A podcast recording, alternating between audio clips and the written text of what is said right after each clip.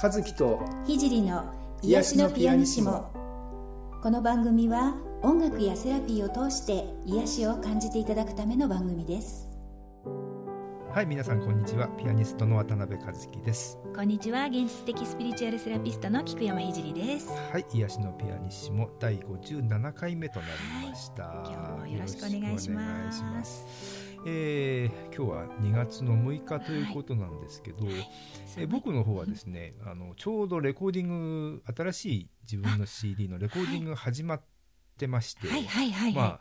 最中と言いますか、ね、お忙しい中ありがとうございます。いやいやいやいやいやまああのなんていうんですかそんなに今回あの何日も続けてあの録音してるというわけではなくて、うんうん、一日取って少しお休みしてはいはいはい、また一日取って少しお休みしてっていうまあ、あのメンバーの方とスタジオの方のうん、あの都合があって、うんうん、ちょっとそういう飛び石のレコーディングなんで。なるほど、うん、そういうレコーディングって一日やっぱり朝から晩までみたいにやるんですか？えー、いやうんまあそれ人によったりいろいろなんですけど、うんうん、僕らの場合はまああの、まあ、12時ぐらいに集合して、うんうんまあそうですね、まあ10時間ぐらい。10時間うん。すごい集中力もいるしね。いやいや、でも昔はもっとね、それで朝までやってたもんなんですよ。えー、うん、そうなんですね、うん、気が付いたらもう朝じゃんみたいな。うわあの、それはまあだいぶ前の話なんですけど、うんうん、まあ今はだあのそういう不健康なことをやるミュージシャンはあまりいなくなりまして、ね、まあ大体まあ、えー、夜中にはならないで電車でも帰れるみたいな。へいやでも大変ですよね。なんかほら私たちが CD 聴く時ってもう完成してこう数分の曲とかをこう聴くじゃないですか。そうですね、ね、やっぱそこに至るには本当にねいろいろそうですね、ね、やってる方じゃないとわからない。まあ苦労苦労ももちろんそうでしょうしあのいろいろ技術的なこともねいっぱいあるんですね。なんか今それを聞いて思いました。やっぱりあのどうしてもですね電気的なあのトラブルみたいなのもどうしても起きるんですね。なのであのせっかくいい演奏が取れてても、うんうんうん、それがなんかうまく録音されてなかったりとかですねそれは辛い。あとなんかあの何かしらノイズが入ってしまったり機械的なエラーがあったりとか、はいはい、あのそういうのは今でもやっぱあるんですね。うんなるほどね、はい、いや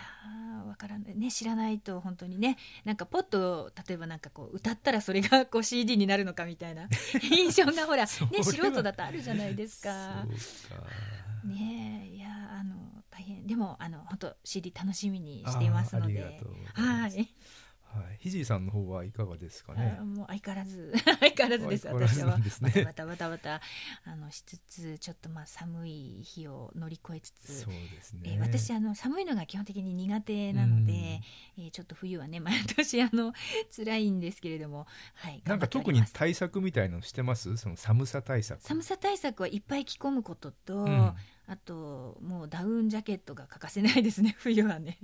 あと暖房ガンガン効かせたりとかですね、まあヒーリングとかねしてる最中ってね逆に暑いんですよ。もうガーッとこうエネルギーが通るので暑くなるんですけど行き帰りですかね。こうサロンに家からこうサロンに行く行き帰りとかが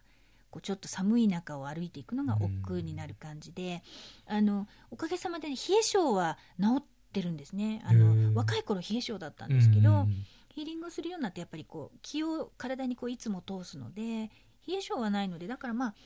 冷え性で困ってるっていうようなことはないんですけどこう生き返りの寒さが辛いっていうなんかあのちょっと怠け者な感じで あれですけれども。なんか食べ物とかで気を使ってるようなことってあるんですか、うん、ないないです。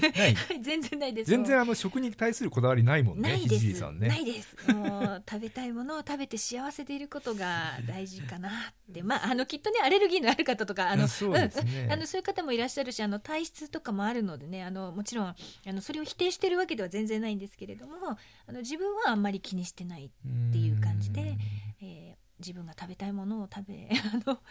はいあの暮らしています。はいはいはい、ナチュラルそういう意味でナチュラルです。はい。それが一番なのかもしれないですね。まあねあのお病気の治療とかでこういろいろやっぱ制限のある方とかもねあのいらっしゃると思うのであのあの大変なことだなと本当思いますよね。あのだからこうあまり気にせずにいられるのはまあ本当に幸せなことだなってありがたいことだなっていうふうにはねあの本当に思っています。はい、はい。えー、そういえば全然関係ない話ですけど 世の中なんかバレンタインデーが近いらしいです 僕ら二人には全く関係ない話なんで。そう関係ないです。ね。ね関係ないです。もうあのそういうのはもう、とっくに超越した二人なんで、うん、そうですね。あのスーパーの。あでも和樹さんはあの奥様いらっしゃるのでこうねいや関係ないですね。えー、本当ですか？うん、えー、ソウルメイトなのにですか？いやバレンタインデー、うん、うん、まあでもねそれで世の中、ね、皆さん楽しんで、楽しんで経済効果もありますしね。そうですよ。それ大事なことなんですね。人事ですからこんなこと言ってますけど。いやもうなんかね、うんでもまあまあ笑ってそんなこと言ってられるのはあのとても幸せなことだと思います。はい。はい、そういうことで。はい今年も頑張ります。頑張ってください。はいはい、えー、こんそれでは今回もご質問のコーナーに行きたいと思いますが、えーと、今回はですねなんかヒーリングをやされる方からのご質問のようですね。はい、はいはいはいはい。えー、そのヒーラーさんがひじりさんに、えー、ご質問ということなんですが、はい、えー、こんな内容です。自分の波動が落ちていたりもやもやしている時に他者にヒーリングをすると逆効果になってしまうことはあるのでしょうか？また逆にヒーラーが相手の方のマイナスエネルギーを受け取ってしまうこともあるのでしょうか？ヒーリングをするときに注意すべき点があればご教示いただけると幸いです。よろしくお願いします。なるほど。はい、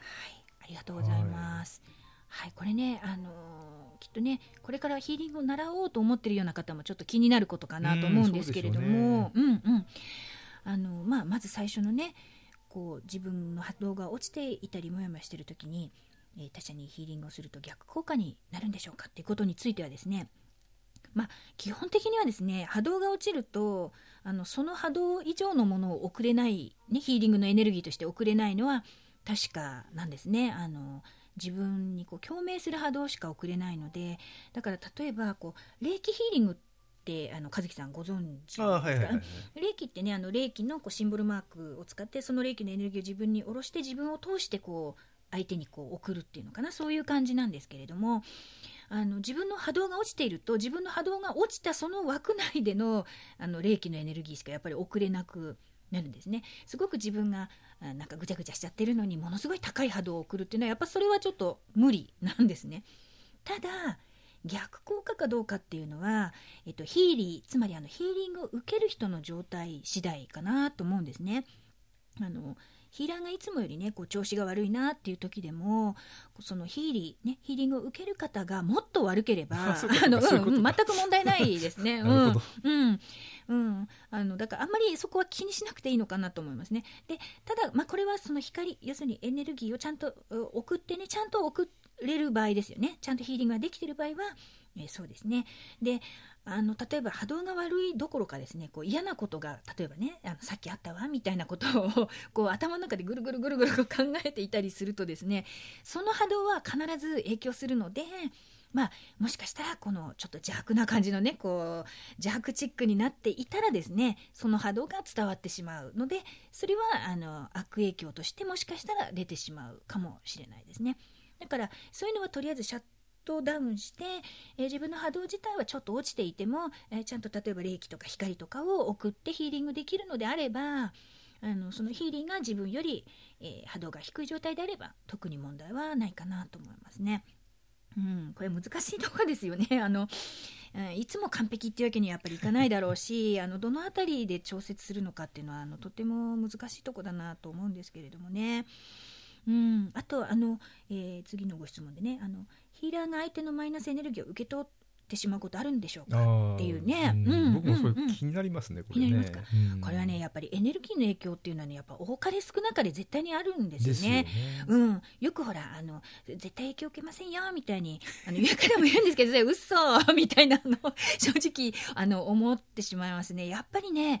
人間同士こう例えば今和樹さんと私がこうねこう部屋にいるじゃないですか、この収録の部屋に。そうするとやっぱりこうエネルギーも重なるしお互いやっぱ影響ってこう,、うん若干受けるんですよね、うんだからあのものすごくあの重い症状のねあの方のヒーリングをすればやっぱり受けますねそれなりにね、うん、うん、それはねあの避けられないことだしあのそれが怖い人はやっぱりあのヒーラー向きではないかなと思うんですね、うん、エネルギー的に要するにヒーリングっていうのは絶対つながるので、うん、つながることを恐れてたらやっぱちょっとできないんですね。ただその影響をねこういかに少なくするかとかね、うん、また影響を受けちゃってもそれをいかにすぐにこう自分からこう取り去ることができるかっていうのはねすごく大事かなと思いますね。であと基本的にあのパワーがもともと強い人ってあんまり影響を受けないんですねあの若干はもちろん影響はあるんだけれどもその何か致命的なこう影響を受けるっていうことはないですね。あとあの鈍感な人も結構 大丈夫ですね。うん、あの私鈍感でみたいな人はあのそれはねいいことなんですね実はねあの悪い影響も受けづらいっていうことなのでね。で逆にあのものすごくこう敏感体質だったりこうチャクラも開いていてねさらにこう共感回路が強いみたいな方はものすごく影響を受けやすいので、あのー、こうネガティブな方の近くにいるだけで自分もなんかどんよりしちゃうみたいなことが起きてきます。うん、こういう方はねあのよく直感力がものすごい方が多いのでねあのうんこうスピリチュアルなお仕事したいっておっしゃる方もあの結構いらっしゃるんですけれどもあのあまり共感回路が強すぎる方はあんまりヒーラー向きではないかなとあの思いますね。あのうん、こういろいろ見えたりね感じてわかるっていう人も多いんですけれどもねあのそういう人が必ずしもヒーラー向きでないっていうのはやっぱりその影響を受けすぎちゃうでその影響をこう自分から取り去るのが時間がかかっちゃうみたいなところそういうところがね理由ですね。うん、だからこうスルー力っていうのかななんか、うん、気にかかったこととかがあってもこういつまでも考え続けてしまうっていう人は向かなくってこう、うん、なんてうのまあいっかみたいにこうあの私のようにですねあの忘れるっていうかそういうことできる人の方が、まあ、あのいわゆるヒーラー向きではあるかなと思います。でこれはあの別にヒーリングしちゃいけないということでは全然ないです。あの、プロとしてこう職業としてやるにはいろんな人がやっぱりいらっしゃいますのでこう選べないじゃないですか、うん、そうした時にやっぱ自分がしんどくなっちゃうよっていうことだけなのであのあのヒーリングにねやっぱ興味あってやってみたいという方はあのぜひやられたらいいと思うしそのいろんなうんしんどい、え人とのねこう影響を受けちゃったりすることもあの学びとしてねすごく貴重な体験だと思うしそこから、うん、学べること選あの得られることってとても多いと思うのであのぜひぜひあのどんどんねやられたらいいと思うんですけれどもまああのプロとしてどうでしょうかって言われたら、うん、ちょっとあの、まあ、まずやってみたらみたいなあの練習してからにしたらっていうふうにいつも、まあ、私なんかお答えするんですけれども。うんやってみないとね分かんないこともありますのでね、まあ、ただごめんなさい。ちょっと話がまたずれましたが、えー、マイナスエネルギーを受け取っちゃうことがあるのでしょうかと言われたらあります、ね。うん、どっちかというと必ずあると言ってもいいかもしれないです、うん、だから、えー、それの影響をあんまり受けないタイプの人もまあいるしガンと受けちゃう人もいるしだから受けたものをどう対処していくかっていうことがすごく大事っていうことですかね。うん、で、えっと、これ、えっと、次の、えー、ご質問、えっと、ヒーリングをするときに注意すべき点があればご教示いただけると幸いですっていうところにもちょっと共通するお話なんですがやっぱりねこうヒーリングする際に気に気をつけることってまずね自分を常にクリアにしておくっていうことだと思うんですね。こうえー、自分の波動が落ちているとその、まあ、ヒーリーに、えー、影響はない、ね、悪影響はないかもしれないけれどもやっぱベストな状態ではないということなのでできる限り自分をいつもこううん、クリアにしてこうできる限り良い状態に保つということは、うん、とても大事なことだからま注意すべき点ですね。であとあのそのためにですねこうに自分の日常レベルのことをいざヒーリングする際には持ち込まないっていうことがすごい大事かなと思います。ですのでこう気持ちを切り替える、ね、さっきまでいろんなことがあのもやもやってあってもそれはそれとしてこうバシッとこう、うん、ヒーリングだけに集中するっていうようなこの切り替え力みたいのがね、えー、必要だし、え仕事中シャットアウトしてヒーリングだけに集中する集中力を保つっていうこともとっても大事です。ですから、え注意すべき点としては、えそんなことがまず基本的に挙げられるのかなと思います。うんオンオフつけられるようにするっていうことですかね。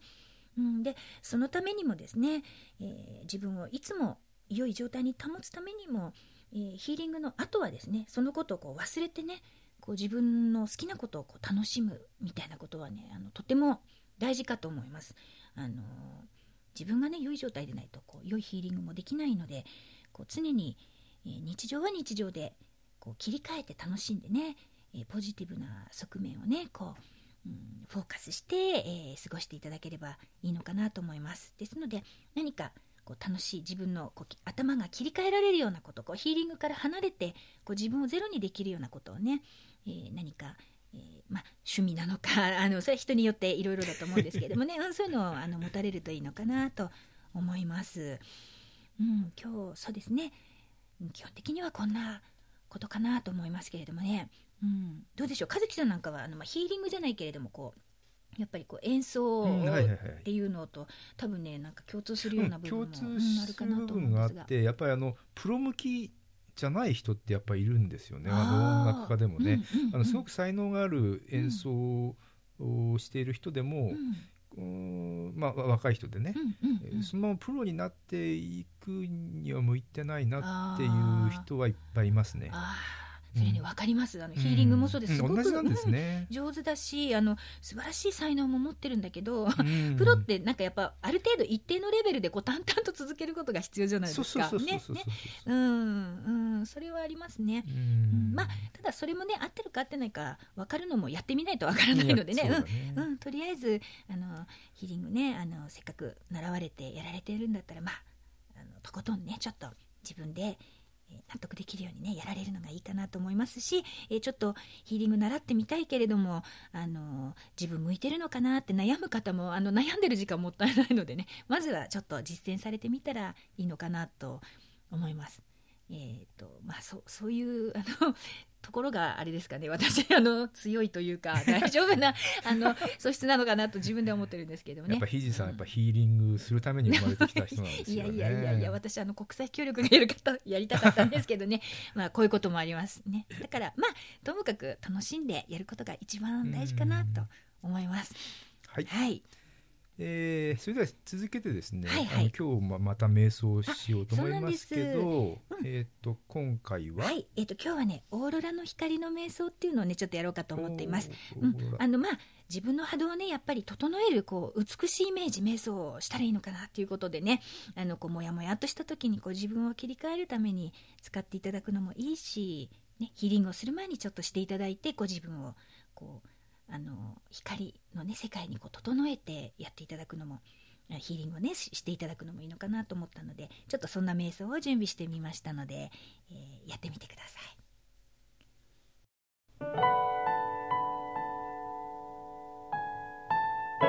まず姿勢を整えましょう椅子に座ったりあぐらをかいたりまたは床に横になっても構いません。背筋をスーッと伸ばして椅子に座っている方は足の裏をぴったりと床につけましょう。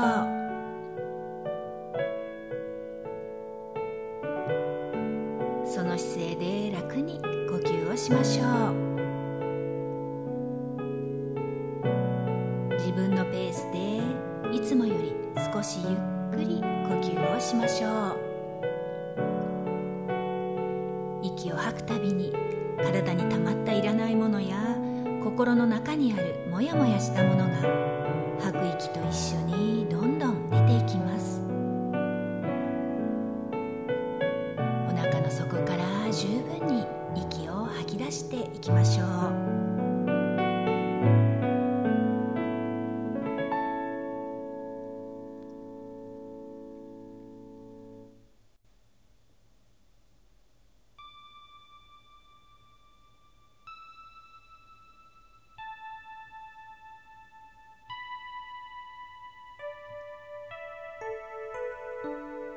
今日は自分の中をオーロラのような虹色の光で満たし整えていきましょう。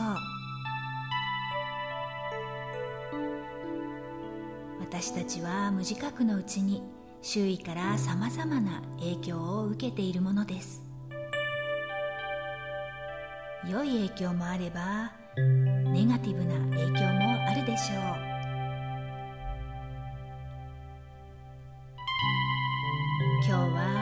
天から降りてくる虹色の光で自分を包み込みオーロラのような美しい波動に整えていきましょう。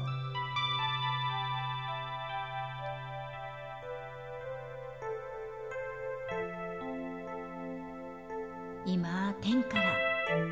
虹色に輝く光がオーロラのようにひらひらと降りてきました。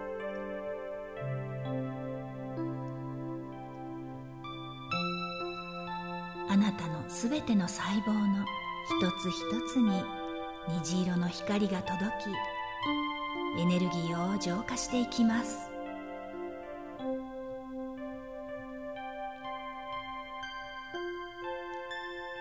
頭のてっぺんから顔。頭の後ろ。頭の中。虹色の光がどんどん入ってきて浄化していきます。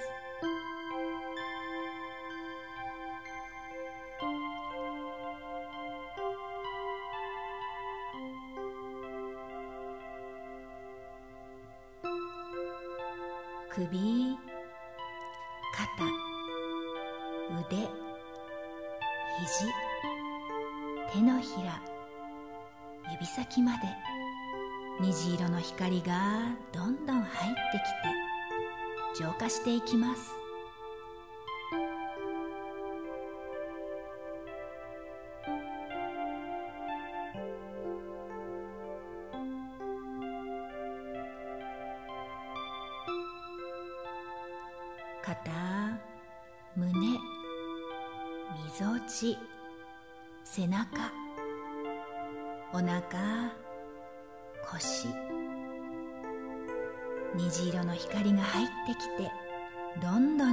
していきます。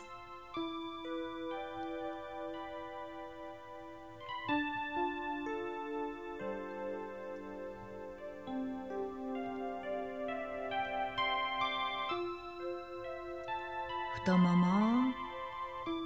膝すねふくらはぎ足首そしてつま先まで。虹色の光がどんどん入ってきて浄化していきます。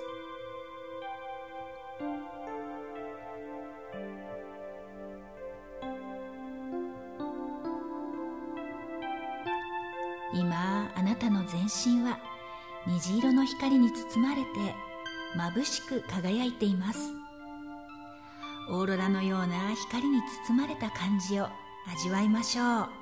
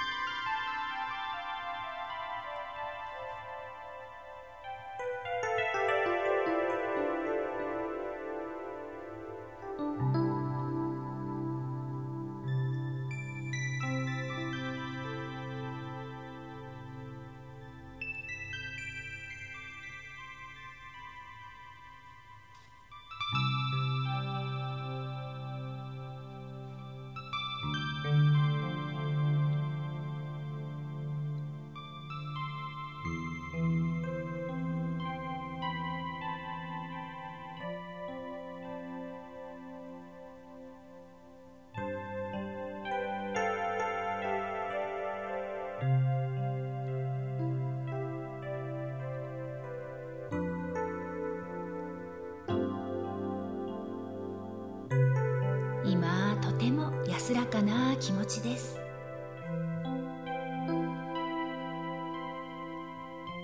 私の人生は光に満ちてどんどん素晴らしく変化していきます。何があってもどんな時もこの虹色の光に満ちた感覚を思い出せば全ては良い方向に変化し導かれていきます。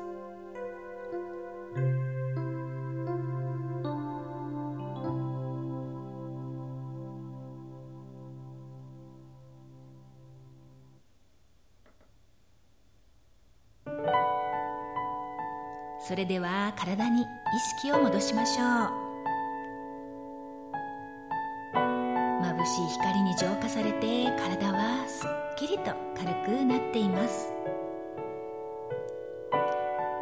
では手首と足首を回しましょう。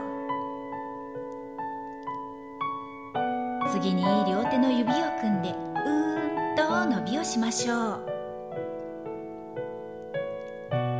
目を開けてこれで瞑想は終了です。しっかりと自分の肉体を感じて現実の世界に戻っていきましょう。